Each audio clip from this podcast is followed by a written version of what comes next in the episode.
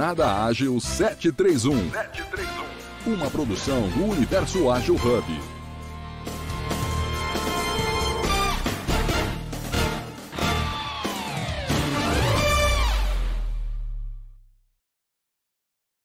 Digo. Tudo certo também. Bom, eu acho que podemos começar aqui, né, Li? Sim, com certeza. Fica à vontade, podemos ir. Então, bora lá. Bom, primeiramente, bom dia a todos, galera. É, sejam bem-vindos a mais um episódio do nosso podcast sobre agilidade. Hoje a gente vai falar sobre Agile People e, no caso, RH Ágil. Temos conosco aqui com a gente o nosso convidado, o Felipe. O Felipe é uma pessoa sensacional que eu tive o prazer de trabalhar já. É, sempre foi muito é meu companheiro ali, meu par, enquanto líder, é, trazendo esse papel de RH. E vamos lá, é, vou começar primeiro me descrevendo, para que todos possam saber aqui um pouquinho de como nós somos, trazer um pouco mais de acessibilidade. Eu sou uma mulher cis, branca, de olhos claros e cabelos ruivos. Passo a bola aqui para o Fê. Show, bom dia pessoal, obrigado pelo convite, Pati, é um prazer estar aqui com vocês. Vou começar me descrevendo também. Eu sou um homem cis, branco, tenho cabelo escuro, tenho uma barba comprida, escura também. Eu uso óculos, armação é preta com azul. E é isso, né? Também é, só para dar esse recorte aí de, de diversidade, eu sou um homem gay. Então, é, sintam-se aí representados que a gente também tem o nosso espaço. e sempre foi um prazer é, compartilhar das agendas com, com você, Paty. A gente realmente uma parceria muito boa quando a gente tinha essa atuação ali em conjunto. Né? Era de fato uma parceria. Muito bom. Li, passo agora para você, para você poder se descrever também. Muito bom dia, muito bem-vindos a todos que estão aqui com a gente. Eu sou mulher, cis, morena, meu cabelo e meus olhos são castanhos. Meu cabelo aqui na foto do Clubhouse está jogado para o lado, com batom vermelho, que eu amo demais, e no fundo lilás. Tô curiosíssima aí para ouvir sobre esse assunto de RH ágil, principalmente porque eu amo desmistificar, quase que não saiu, né? Porque está muito cedo. Essa questão de que agilidade é só para TI, né? Então não é. Hoje em dia a gente tem uma frente muito forte em RH, em gestão, então bora lá que eu tô querendo conhecer muito o mundo também do RH. Show! Então, Fê, começando aqui pela primeira curiosidade em si. É, nesse tempo de atuação com recrutamento, é, gestão de pessoas e tudo mais, para você, qual você acha que foi o maior desafio que você teve, assim, na tua trajetória? Boa pergunta, Paty. É, pensando na minha trajetória, eu, eu sou psicólogo, né? Tenho a formação em psicologia e eu já entrei no curso pensando nessa atuação dentro de um RH. Por minhas vivências anteriores em, dentro do mundo corporativo, eu queria fazer algo diferente, porque em muitas empresas, aqui eu sou do interior do, do estado de São Paulo, então tem muitas empresas que ainda têm aquela mentalidade do RH bem tradicional, bem atrás, né? E que não é voltado tanto para pessoas assim. E meu intuito era esse. Acho que a minha maior dificuldade de início, assim, foi realmente conseguir me inserir de uma forma positiva dentro do contexto de RH, assim. Eu tive que fazer uma, uma opção aí, né, diante da minha vida. Abandonei várias oportunidades que eu tive para agarrar a única oportunidade que surgiu de eu fazer um estágio. e isso eu tinha é, no final da minha formação, estava ali com 30 anos, abraçando uma oportunidade de estágio porque eu queria me inserir na área. E assim, um estágio quase não remunerado. um estágio que estava me pagando uma bolsa de 300 reais. Mas tudo pela, pela ocasião, pelo propósito mesmo de conseguir me inserir e conseguir ter esse viés de querer fazer alguma coisa diferente, né? E aí depois, nos dois últimos anos, dos dois últimos anos para cá, eu tenho focado, é, trabalhado especificamente com recrutamento para para pessoas né, de, de TI mesmo, de tecnologia. Então, é o mercado de tecnologia que realmente me atrai mais, justamente pelo dinamismo é, e por essa mentalidade ágil mesmo, né? Quando a gente se depara com ágil é, é apaixonante, não tem como. E trazer isso para RH, cara, fantástico, fantástico.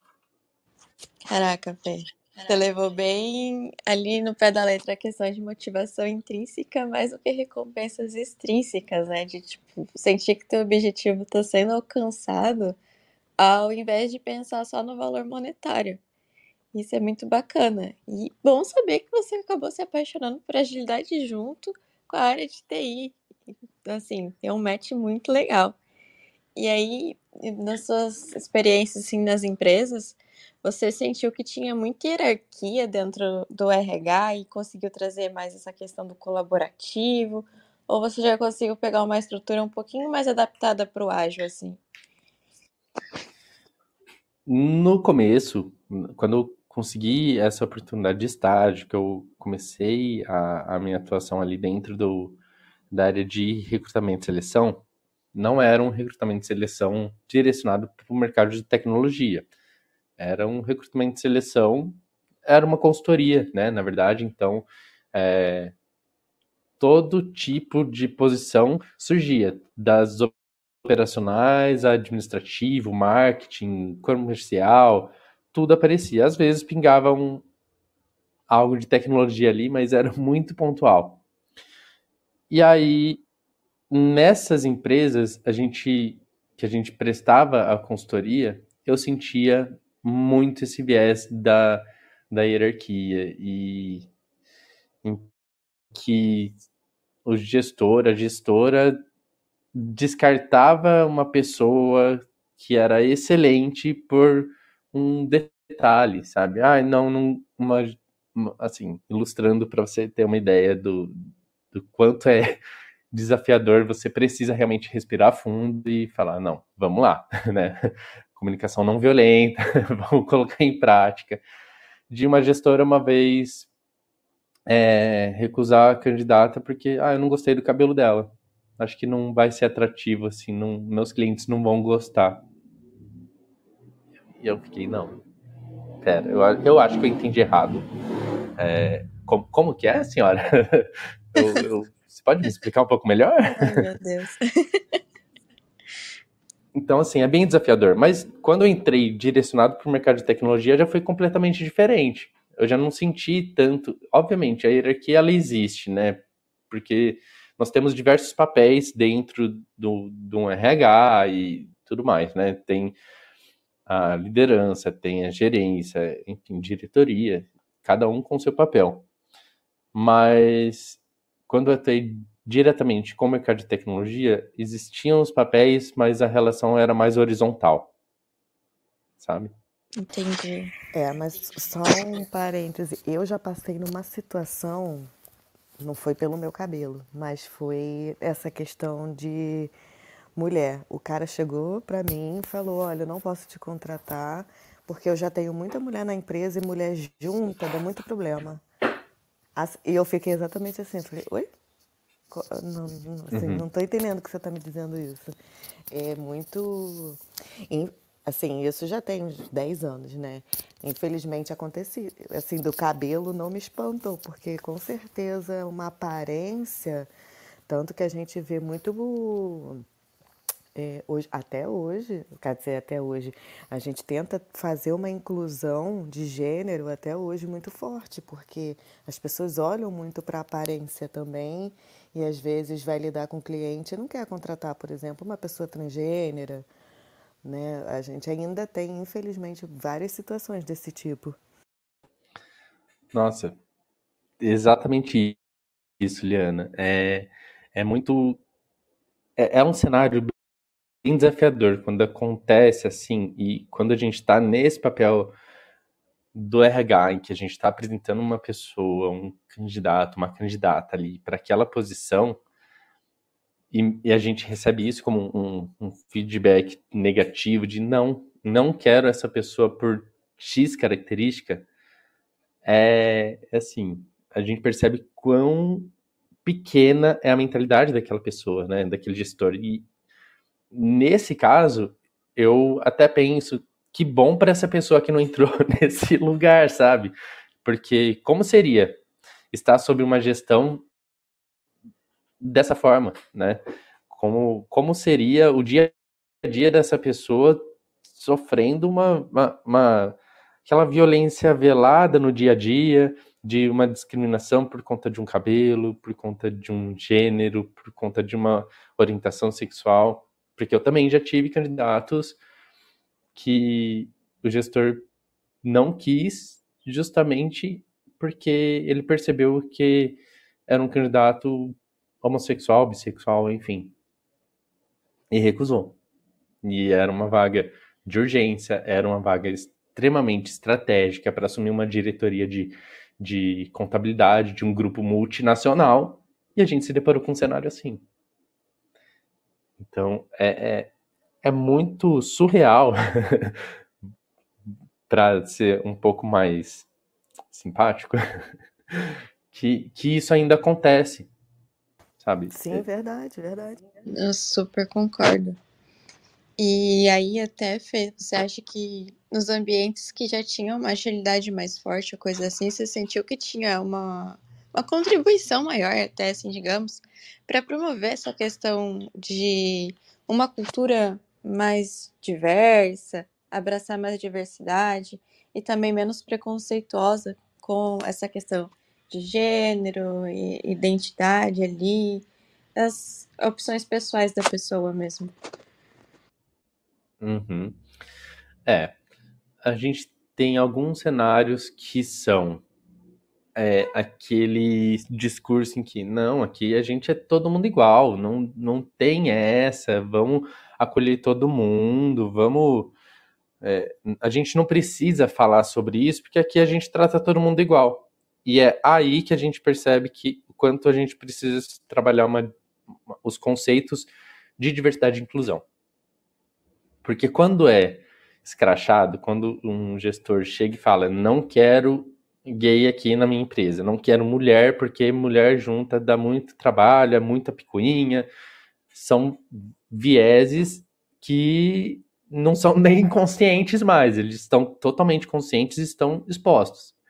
Mas quando existe esse discurso de é, entender, querer propagar que somos todos iguais, a gente está tentando mascarar as particularidades, as características que tornam a diversidade ser realmente diversa, né?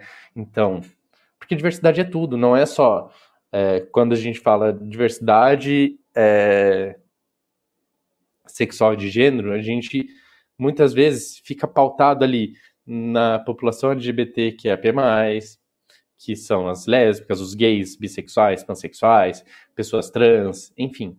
Mas a gente tira dessa, dessa diversidade o homem cis hétero. Ele faz parte da diversidade também. Ele não é o, o, o, o grupo minoritário, o grupo minorizado que perde oportunidade por ser um homem cis hétero mas ele é também diversidade. Entende? Então, é, é entender que cada um vai ter o seu papel, e quando a gente pensa na questão de diversidade, nós precisamos também de grupos aliados. Então, o, o homem que vai conseguir falar no grupinho de amigos do bar sobre o papel da mulher, de repente, numa empresa. Sabe? Que não é é um grupo de mulheres que está gerando picuinha. Muitas vezes o grupo de homens gera muito mais picuinha, em alguns casos, do que um grupo de mulheres. Entende? Às vezes as mulheres estão muito mais unidas se fortalecendo umas às outras do que o, o, os próprios homens, assim, eles têm um, uma, um, esse viés de, de se unir, de ter essa fraternidade e, e né, um, um encobertar o outro em determinados casos, mas quando eles pensam em outros membros da equipe, se não for daquele grupinho específico, já não ajuda tanto, sabe? Então é, é, é essa a, a, a, a chavinha que a gente precisa virar. Nós não somos todos iguais. É, e é justamente isso que a gente precisa valorizar. A diferença de cada um, porque se a gente tem um time diverso, a gente tem um time que vai conseguir contribuir muito mais para aquele produto que a gente está atuando. Porque são pontos de vista completamente diferentes sobre uma determinada perspectiva. Entende?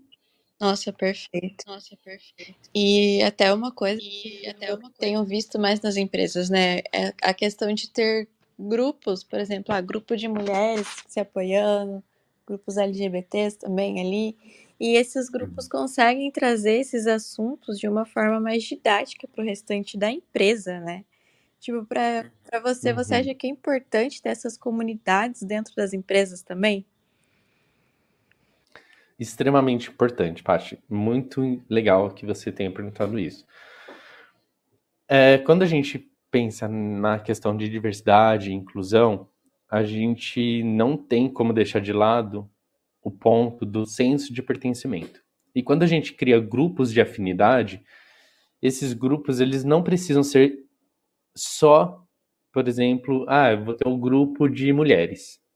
Então, é uma empresa de tecnologia e tem um grupo de mulheres da TI para discutirem como são é, colocadas, em que lugares são colocadas, como elas têm, se elas têm ou não o, a, a, a disponibilidade, a, a liberdade criativa que os homens têm dentro do mercado de tecnologia, dentro do desenvolvimento de determinado produto, grupos de afinidade de pessoas negras, de pessoas LGBTs. É importante ter esses grupos porque ali se faz uma discussão e pode se levantar pautas que são importantes de repente para levar para a empresa inteira. Fazer um, um, um talk, de repente, sabe? E aí a gente expõe, pega uma temática, é, pode convidar alguém externo para falar sobre aquele determinado assunto, porque é, esse é um ponto. Às vezes, quando alguém da própria empresa está falando um, um assunto, o engajamento pode ser ok, mas quando a gente traz uma pessoa de fora, é, às vezes a gente está na empresa e a gente é expert naquele assunto, a gente tem total domínio sobre aquela pauta, mas ah, é a Patrícia, ela trabalha aqui comigo, é minha parceira, sabe?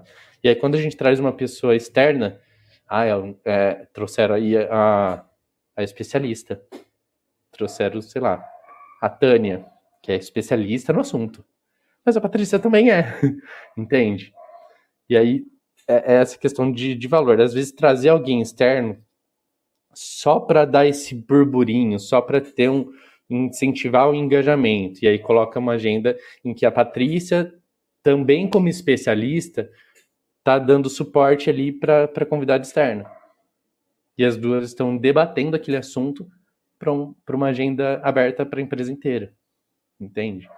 Então, às vezes, é usar um pouco de algumas estratégias é, para angariar mesmo, sabe? Para abrir um pouco mais a mentalidade de algumas pessoas que, de repente, não pensaram sobre aquele assunto. Nossa, com certeza.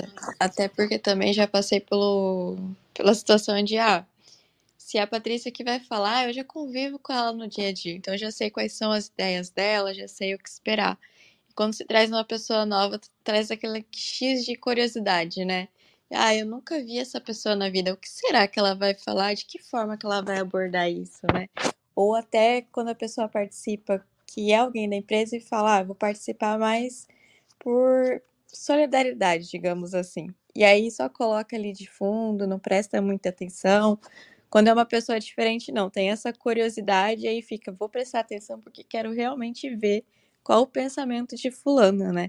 Acho muito legal isso que você trouxe também, essa forma de chamar a atenção e de também fazer com que as pessoas participam do processo, né, realmente dê atenção devida ao assunto. É, é, é exatamente esse o ponto, Paty. É, ah, não, a Patrícia está aqui. Qualquer coisa depois eu, eu pergunto para ela, ela me fala, sabe? É. Não vou participar dessa agenda agora, não. Ah, vou fazer outra coisa aqui. Vou passar um aspirador na minha casa, sabe? Então. Sim. E nessa questão de quando a gente une o RH e agilidade, você acha que também acaba facilitando a questão de desenvolver as pessoas que estão na empresa e também de reter, né, os talentos ali. Fica mais fácil, tem uma forma mais dinâmica de poder detectar os problemas que podem estar rolando e já conseguir reter aquela pessoa com mais facilidade? Excelente. É, eu não diria mais fácil, mas eu diria que é um ponto que se tem uma maior preocupação. Porque quando a gente pensa na evolução do RH, que é, quando a gente pensa no RH, a gente já está pensando no RH que é o 4.0. Então, quando a gente pensa na evolução do RH, a gente começa lá num RH 1.0 com um RH que é muito mais voltado para o viés administrativo.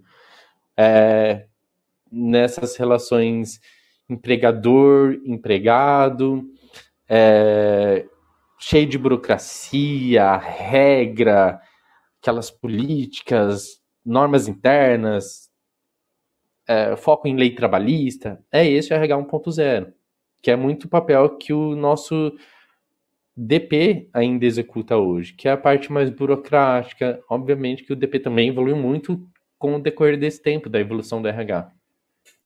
Mas é, é esse o ponto. Então, o RH 1.0 ele era estritamente administrativo, lá no começo de 1900, né? Quando a gente passa para um RH 2.0, a gente começa a ter a implantação de sistemas para o RH. Então, começou uma implantação, tem algum sistema ali, mas ainda é muito manual. Então, ainda tem que ter aquela pessoa colocando todas aquelas informações lá dentro. Sabe aquele famoso, ainda precisa da pessoa para apertar o botão? é esse o ponto. E até nesse quesito, assim, né? De, tipo, tem essa maior preocupação com as pessoas e tudo mais. É, você vê que acaba fomentando também mais a questão de inovação e a criatividade dentro da empresa, porque geralmente quando as pessoas se sentem mais valorizadas, mais acolhidas, né, uhum. num ambiente seguro, a criatividade é maior e isso acaba levando a inovações, né? Você sentiu isso também ali no, no seu cenário? Sim, então, é, aí entra um pouco do RH 3.0, que já é bem mais recente. É, RH, um marco do RH 3.0 foi a, o, o, o, RH como parceiro de negócio. E, e o uso também da, do People Analytics. Então, você tem dados, tem uma análise de dados sobre a área de pessoas e tem a, as pessoas que atuam como business partner dentro do RH fazendo esse papel, essa mediação de RH e as áreas de negócio da empresa. Então, a partir daí, a gente já começa a ter um olhar um pouco mais para pessoas, um pouco mais na parceria uh, com as lideranças, desenvolvendo um pouco mais as lideranças, na gestão de pessoas um pouco mais forte, para que finalmente a gente chegue no que a gente está hoje, no RH 4.0, que é com automação de processos, é, uso de inteligência artificial, adoção, inclusive, da mentalidade ágil para dentro do RH. E a gente consegue conectar pessoas com tecnologia. E aí, quando a gente tem essa automação e, e dos processos, a gente não precisa exatamente da pessoa ali só para apertar o botão e seguir. E já está automatizado. Então não sobra tempo para pensar estrategicamente nessas questões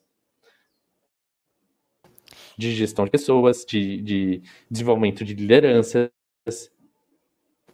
É, eu ia te perguntar isso no meio do caminho, se hoje a gente consegue ter esse RH de fato voltado para as pessoas, né? Menos em processos, claro que os processos eles existem, é só a gente uhum. trabalhar todo mundo junto, mas se a gente consegue ter um olhar de fato mais voltado para pessoas e trazer também o, o como um todo para dentro da empresa, porque antigamente a gente via aquele RH muito distante. Era só. Eu cansei de passar por RH que eu não conhecia ninguém. Eu só passava ali, era aquele lugar que você passava só para assinar a carteira, ou para atualizar as férias, uhum. ou para ser mandado embora. né? Tanto que, nossa, passa no RH, era, já era, já fui mandado embora, né? Mas. E hoje, eu não sei pela empresa que eu tô, porque é uma empresa mais voltada também às pessoas, né, onde eu trabalho hoje, mas você já consegue ver uhum. essa movimentação realmente de ser um departamento que até está inserido mais dentro dos outros departamentos mais próximos, exatamente por trazer essas questões de treinamento de incentivo, de olhar para as pessoas e trazer as pessoas mais próximo. Sem dúvida. Quando a, a gente tem uma empresa que ela já pensa um RH como um RH estratégico, um RH de fato 4.0 que adotou aí a agilidade, a gente já tem esse foco maior de existem os processos, eles são importantes, mas eles não podem passar por cima das pessoas. Então, por exemplo, eu já vi um, um caso em que é, uma pessoa próxima teve um, um agora, no, no, no, contexto pandemia, né? Então a pessoa contraiu a Covid, recebeu lá o, o, o atestado, a orientação de que ela deveria ficar isolada, ela trabalhava home office também, e ela mandou o documento para o departamento pessoal, a pessoa do DP respondeu, ah, ok, esse documento está falando que você precisa ficar uh, isolado, mas se você precisar de que seja abonado, você precisa voltar no médico e pedir um atestado de, de tipo, você precisa estar em repouso. Aí eu falei, não, pera. é, é, é, verdade isso? Você está me falando que a pessoa recusou o seu atestado que está dizendo que você precisa ficar isolado porque não estava escrito que você precisa de repouso. Então é nesse ponto que a gente vê que o processo passou por cima da pessoa. Entende? E aí, isso no mundo DRH ágil, isso não aconteceria. Isso já a pessoa já ia entender que essa pessoa precisa ficar isolada, então, ok, ela não. A gente está num contexto de pandemia onde a Covid está acontecendo, ela precisa ficar isolada, e talvez ela nem esteja tão mal, mas ela precisa ficar isolada e ela precisa desse tempo para ela para ela não transitar na casa e ficar, de repente, contaminando outras pessoas. Ok, vou abonar esses dias. Preciso de isolamento sete dias, então, ok, sete dias abonados. Entende? Então, assim, além da pessoa ter contraído a, a doença, ter essa preocupação de, putz, será que vou contaminar alguém aqui da minha casa, da minha família e tudo mais, ela ainda ter o retorno com uma preocupação de, nossa, mas não aceitaram meu, meu, meu atestado porque não está escrito que eu preciso de repouso. Então, acho que é esse o ponto, sabe? A, a gente precisa mesmo ter esse, esse olhar para as pessoas. Isso aí é aquela humanização também, né? Faltou bastante. Porque sem querer abonar por causa de uma palavra, por causa de um, e no meio de um contexto que a gente viveu, é, é realmente é chocante às vezes quando a gente se depara com, com, com uma situação dessa.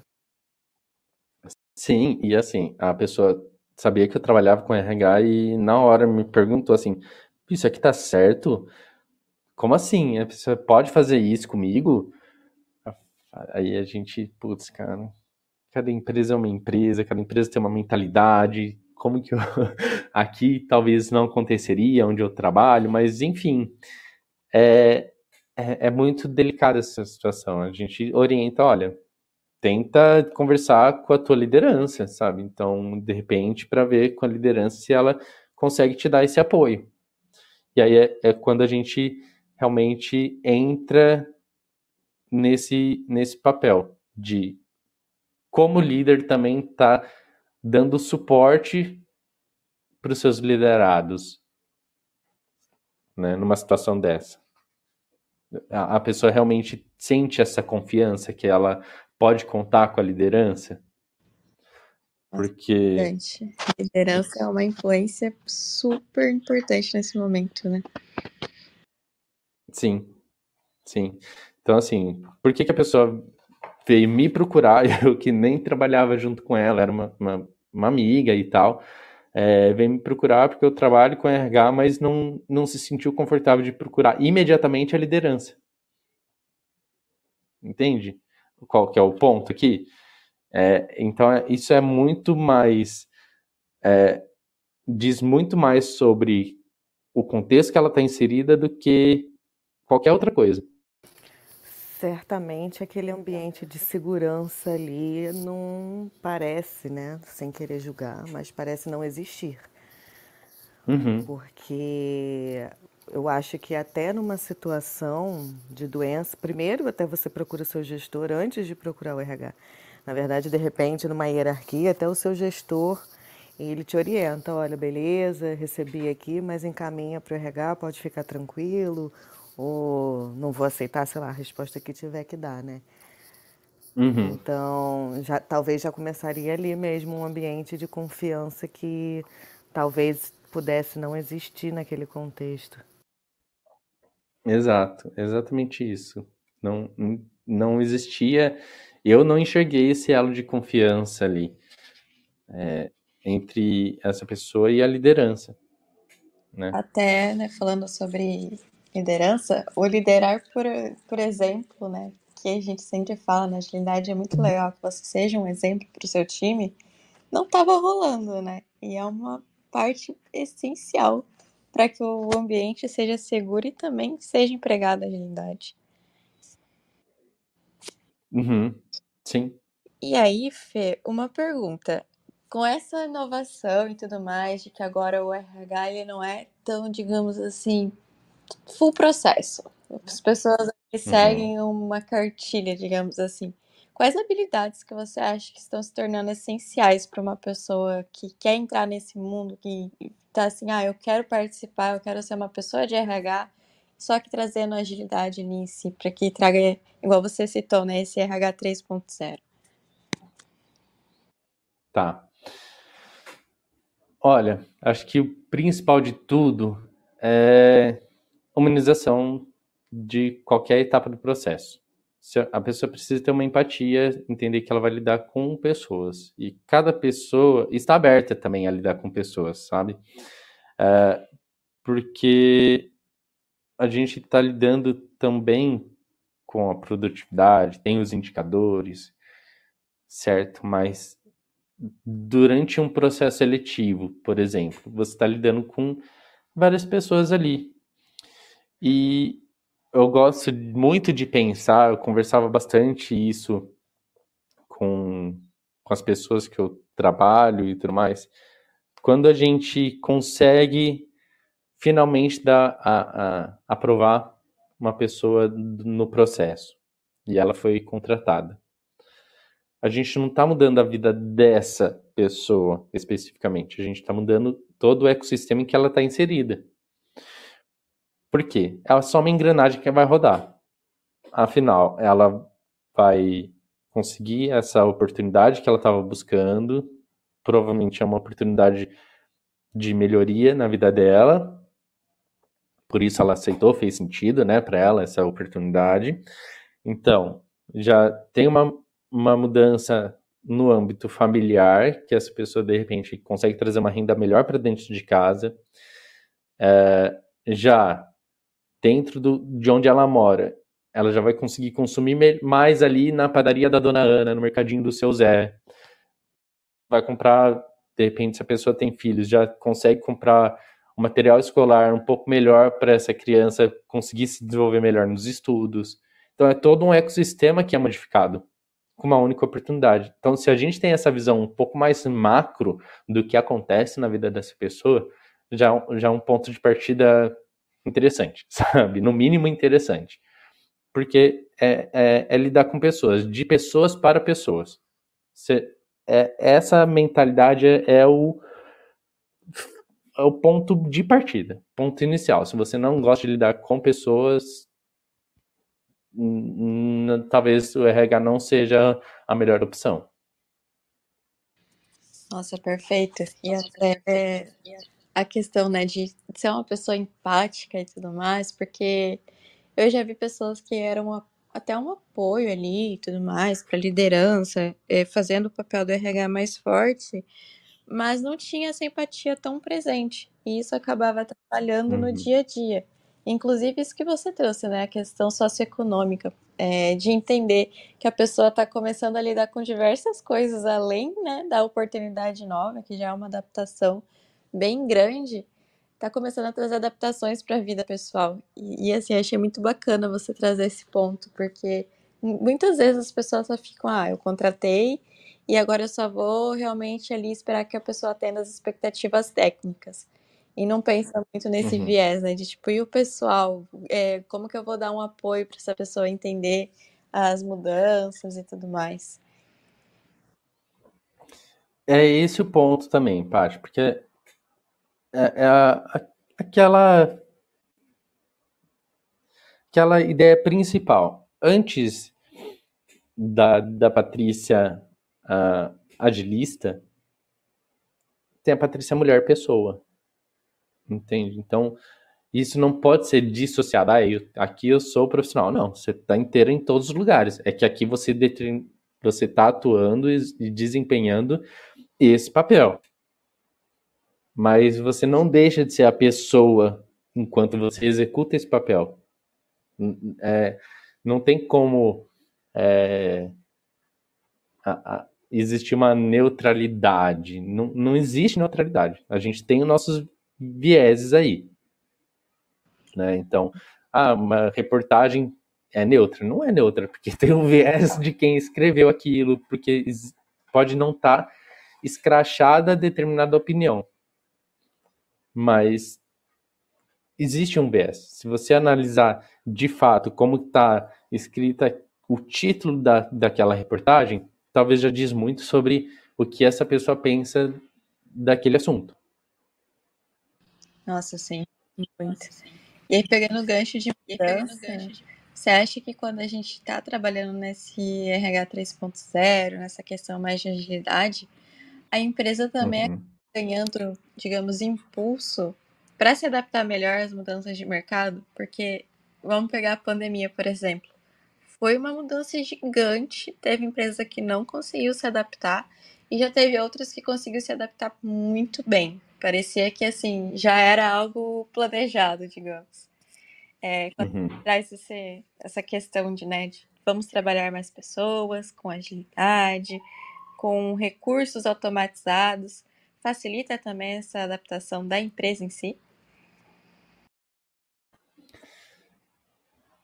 Esse é um ponto interessante. Quando a gente fala do, do RH o, o 4.0, que é o RH de fato ágil e com automação de processos e tal, esse RH ele foi amplamente impulsionado dentro do contexto de pandemia. Porque as empresas precisaram, de fato, mergulhar na, na transformação digital. As empresas que não conseguiram fazer isso, muitas não acompanharam e algumas quebraram, infelizmente. É, teve aquelas que teve uma redução brusca no quadro de funcionários e agora que está conseguindo se recuperar. Então, foi exatamente no contexto de pandemia que teve aquele empurrão para os RH se atualizarem, se adaptarem. Foi, o, o, acho que, um ponto primordial de adaptação da, da mentalidade digital, sabe? É, e aí foi. Eu, eu tô lendo, né? E aí casou muito com. Eu fiquei surpreso quando eu recebi o convite para vir aqui, porque eu tô lendo exatamente o livro do, do JP Coutinho, que é o Repensando RH, um RH ágil, diverso e exponencial.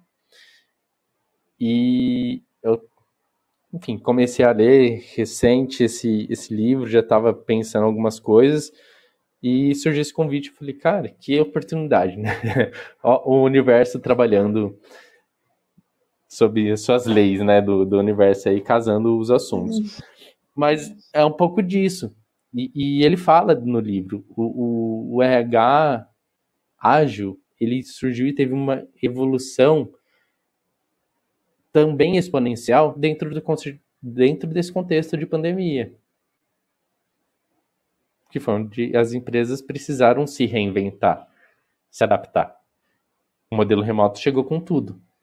Ou as, ou as empresas se, se, se atualizavam, se adaptavam para esse modelo, no mínimo, híbrido, podendo ter uma escala de revezamento de, de colaboradores em que iam para a empresa, porque muitas realmente não podiam nem continuar exercendo as atividades por ter lockdown e tudo mais.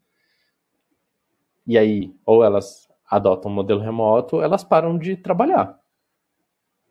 Que, e, e se as pessoas param de trabalhar, a produção acaba. E aí o lucro, faturamento também zera. O que, que essas empresas preferem? Adotar um modelo remoto ou parar tudo? Nossa. E aí entra nesse modelo de adaptação. Bom, fazendo rapidinho aqui, fazendo rapidinho de sala, é, relembrando, hoje estamos falando sobre a Agile People, RH Ágil.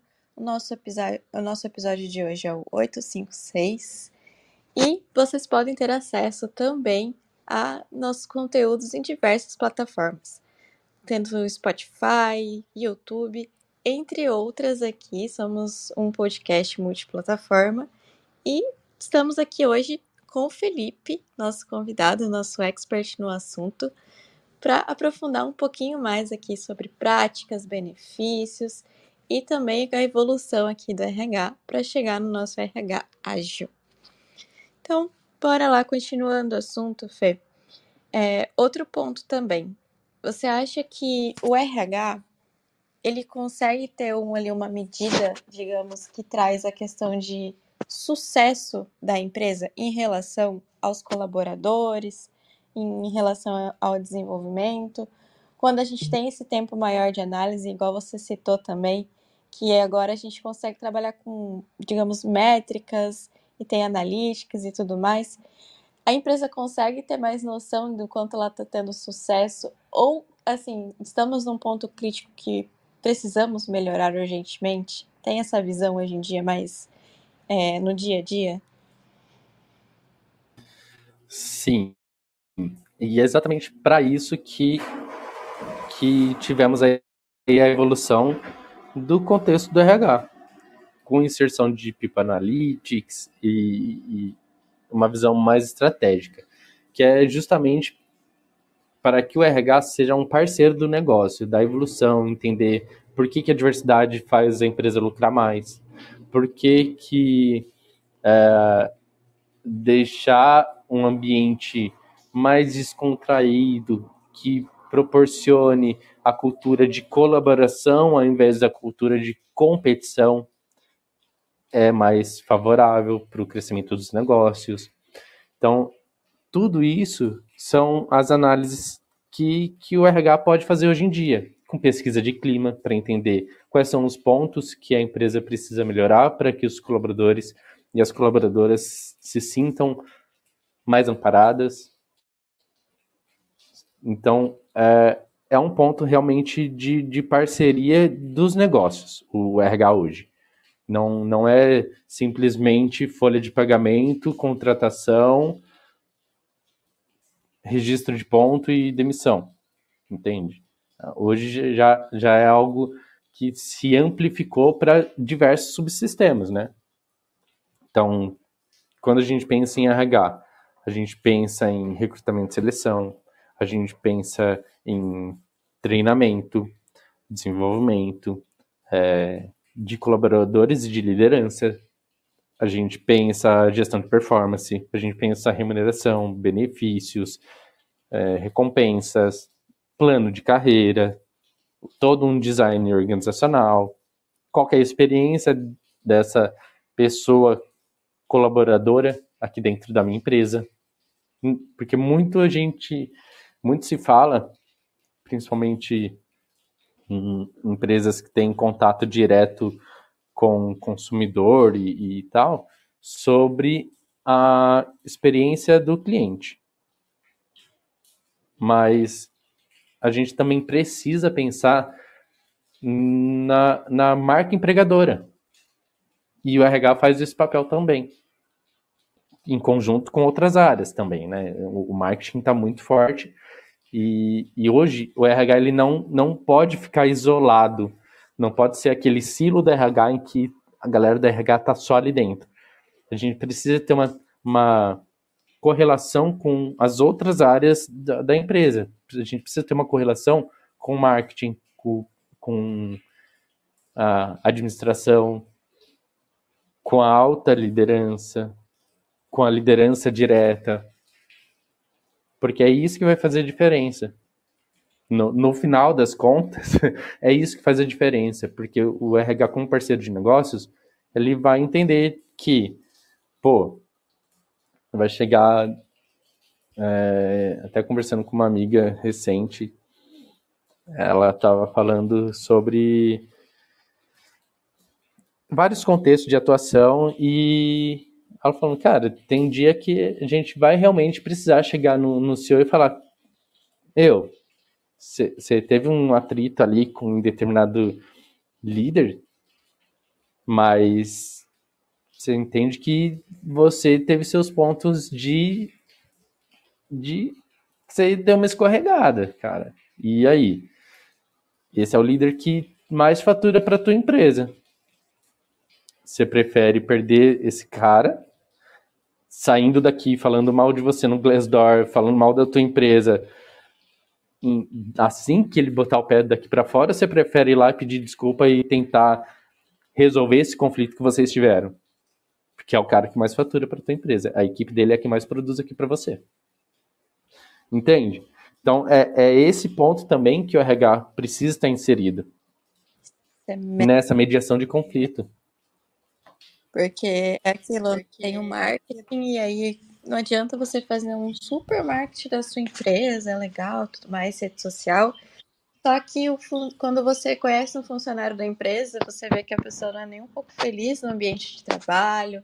O trabalho está trazendo, às vezes, até problemas ali para aquela pessoa, né? Sejam psicológicos, físicos. É, e aí você até começa a repensar como consumidor, né? Já aconteceu comigo, por exemplo de ver que a empresa tratava tão mal os funcionários que eu fiquei, por que, que eu vou apoiar uma empresa em que o mais importante ali para ela, que é a pessoa que faz acontecer mesmo, que faz gerar valor para as pessoas, não está nem um pouco feliz. É, assim, a pessoa está tá quase sendo, digamos assim, teoricamente explorada é, para gerar o produto. Então tem, também tem muita relação com a experiência do usuário, né? Se você conhece uma pessoa ali, você tem um amigo, uma pessoa querida que está sofrendo com determinada empresa, você já repensa várias vezes: ah, eu vou realmente consumir os produtos dessa empresa? É uma situação complicada, né? Exatamente. Eu, eu também faço muito esse exercício assim, uh, principalmente quando Cara, a gente vê uma empresa que tem um marketing bastante agressivo, assim, que fala que de repente aquela empresa é, apoia a diversidade, que sabe aquela empresa que fala que faz e acontece e tal. E aí quando você vai para a empresa de fato, você vai consumir, você observa que, ah, beleza, tem diversidade, mas na base da pirâmide deles.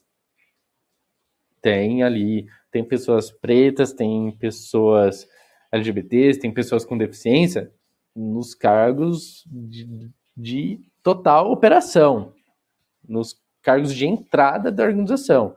Mas quando você olha um pouquinho mais para cima, não precisa subir tanto. Você olha um, um pouquinho mais para cima, de repente, o, os pontos focais, as, as lideranças imediatas, nem tanto subindo tanto. Você já vê que é, já existe um padrão hegemônico ali. Essa diversidade não chega nem ao segundo, ao segundo degrau. Sim. E a gente precisa prestar atenção nisso. É, um, é o que a gente fala, quando a gente é, começa a falar sobre, principalmente questões de diversidade, é algo que eu me interesso muito, comecei a estudar mais também é, sobre diversidade e inclusão. É, é, é aquele exercício do pescoço. Você virar seu pescoço para um lado, vira para o outro e olha à sua volta. Quantas pessoas pretas tem? Quantas pessoas LGBTs tem? Quantas pessoas com deficiência? Quantas pessoas mais 50, mais 60? Você tocou num ponto mais cedo que eu achei super importante e até vira uma pergunta aqui rapidinho. É, quando você tem um setor, um líder, um, uma pessoa específica que já é declarado, não gosto, é, aí a pergunta é muito mais fácil de lidar, até de trazer a mudança, do que esse enfeite, né? Somos diversos. E aí, isso que você comentou, não passa nem do segundo degrau ali. Você trazer uma mudança para dentro de um lugar assim, porque nitidamente a pessoa não aceita ou não quer, ou não, não, não faz questão, mas bota o adesivo de sou diverso. Então, a gente trazer essa mudança para um lugar assim, eu imagino que é ainda muito mais difícil porque você não tem essa aceitação. A pessoa que é declarada, que nem você falou, ela já expôs a opinião, ela aceita e é aquilo. Então, até para de repente trazer uma mudança, é mais fácil porque já aconteceu a primeira aceitação de que, ok, eu sou assim. Vou mudar ou não, aí é outro, outra questão. Mas você com, já viu e, e concorda? É, exato. Eu acho que é, esse é um ponto importante, viu, Liana? Porque assim, quando a pessoa ela já externaliza, você já sabe o terreno que você está pisando. Então você já consegue tentar é, estipular alguma estratégia e você consegue com, com números, com as métricas, com o People Analytics, com estudos, para comprovar com, com, com argumentação de que o que ela está prezando vai ser prejudicial para os negócios dela. Então, se ela se é um homem hétero, branco, cis, e ele quiser só essa, só, só essa parcela dentro da empresa dele, ele vai entender, ele vai ter que entender também, beleza, é, é, o que ele quer, ele é o gestor da empresa, é, é o que ele realmente quer, tudo bem, mas ele vai perder muito faturamento. Porque se ele tiver um time diverso, ele tem outras perspectivas que pode melhorar e muito o produto dele. Agora, quando a gente tem esse discurso velado de não, somos, somos diversos, queremos a diversidade, vem com a gente, sabe? É, a gente precisa ir descobrindo a, se essa diversidade é até a página 2, ou se é uma diversidade que a pessoa realmente só não tem o conhecimento e ela precisa desse impulsionamento para entender melhor o que é, de fato, a diversidade, o que, que é ser inclusivo, o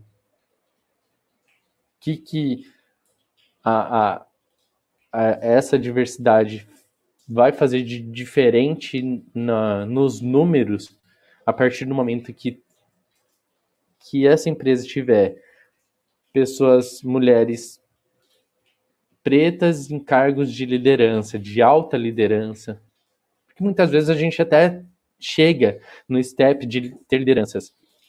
Mulheres, mulheres pretas, homens LGBTs ou homens gays, bissexuais ou mulheres lésbicas, enfim, é, que são abertamente declaradas como pessoas LGBTs, mas a gente não vê essa parcela subindo até a alta liderança. Então, na diretoria, a gente já só enxerga homem cis branco hétero. De novo. E aí a gente pensa também na questão não só de representatividade, mas é, essa semana eu vi um, um, vídeo muito legal também, que nem era em contexto profissional, era mais é, como se fosse um, um, um reality show, assim, de, de competição de, de música e tal, de drags brasileiras. Então eu tava assistindo, assim, como um entretenimento, e aí tinha uma drag que é periférica, preta, e, e foi uma das vencedoras, no caso do reality. E a gente teve uma das juradas falando, cara, isso aqui é fantástico que você está fazendo aqui, porque a gente não está falando só de representatividade, a gente está falando de referencialidade. Você não está sendo só uma representação, você está sendo uma referência aqui de que homens gays que fazem a arte drag podem estar ocupando esse espaço. Então, quando a gente pensa em cargos de alta liderança, em que a gente olha pessoas diversas ali, que tem uma pessoa com deficiência num cargo de alta liderança, a gente não fala só em representação, a gente fala em referência. Aquela pessoa se torna uma referência para outras pessoas com deficiência, que elas têm a possibilidade de chegar lá. Isso eu acho muito importante mesmo. Você tocou numa palavra maravilhosa, realmente, porque às vezes as pessoas, elas, os grupos, né, de minoria, elas são ali é, tão ridicularizadas desde sempre, né? Muitas vezes as, desde a infância e por não ver, por, ter, por, por a gente ter uma sociedade que a gente é, vi, quer viver dentro daquele padrão que é imposto então, a gente acha que a gente nunca vai conseguir. É importantíssimo isso mesmo que você falou. Aí depois passa o nome do seriado para mim. Adoro ver esses reality. Passo, passo sim. Bom, galera, como tá finalizando aqui o nosso tempinho, estamos no minuto final. Eu queria te agradecer demais. Eu amei o papo, amei as ideias, amei conhecer um pouquinho mais também aqui de como foi tua trajetória, entender melhor também a visão de uma pessoa que realmente está dentro do RH e tudo mais. Obrigado de verdade. Obrigado, Li, também pela sua participação, por todo o apoio e também por trazer a sua visão aqui, expor também uma experiência aí. Infelizmente não foi tão bacana, mas já fica aí um, um sinal né, de o quanto é importante a gente investir nessa questão do RH e também de trazer mais agilidade para dentro de diversas áreas. Obrigado mesmo, obrigado a todos que acompanharam a gente, para quem participou aqui no chat. Foi um prazer imenso estar mais um dia aqui com vocês. Obrigado, Paty. Obrigado, Li. Foi um prazer imenso bater esse papo aqui com vocês, falar sobre RH, sobre agilidade e temáticas de diversidade também, que são assuntos que eu amo. E bora trazer agilidade para nossa vida, gente. Com certeza, já estamos preparando aqui próximos convites, hein, Fê? Com certeza, fica à vontade para voltar. Pati, Felipe, muito, muito, muito obrigada. Foi, para mim, assim, foi enriquecedor, porque é, é um assunto que eu gosto muito de, de conhecer, né? Então, não sabia dos RHs 1.0, 2.0, achei maravilhoso. É, muito obrigada. Paty, fica à vontade, vocês dois, quando quiserem. O espaço também é de vocês e agilidade para a vida, né? Como filosofia. Então, e a nossa capacidade de se adaptar, que é a capacidade do ser humano. Então, só trazer isso para nossa consciência, que a gente se adapta o tempo todo e é, faz muito bem para a gente. E muito obrigada. Quartou, maravilhosa quarta-feira aí para todos. Uma ótima quarta, gente. Bora lá. E para a galera que tá aqui participando dos eventos de agilidade, hoje tem início do TDC, hein? Quero ver todo mundo conectado ali. Inclusive, estarei presente no evento. E vamos lá, galera. Metade da semana, vamos que vamos.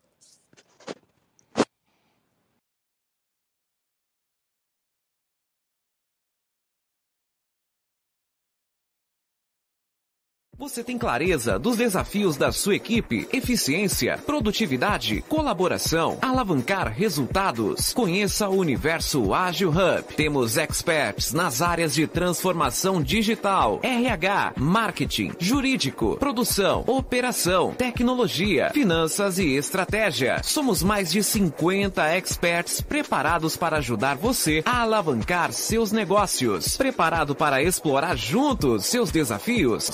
Em um ambiente seguro. Os melhores experts do mercado para ajudar seu negócio você encontra no Universo Ágil Hub.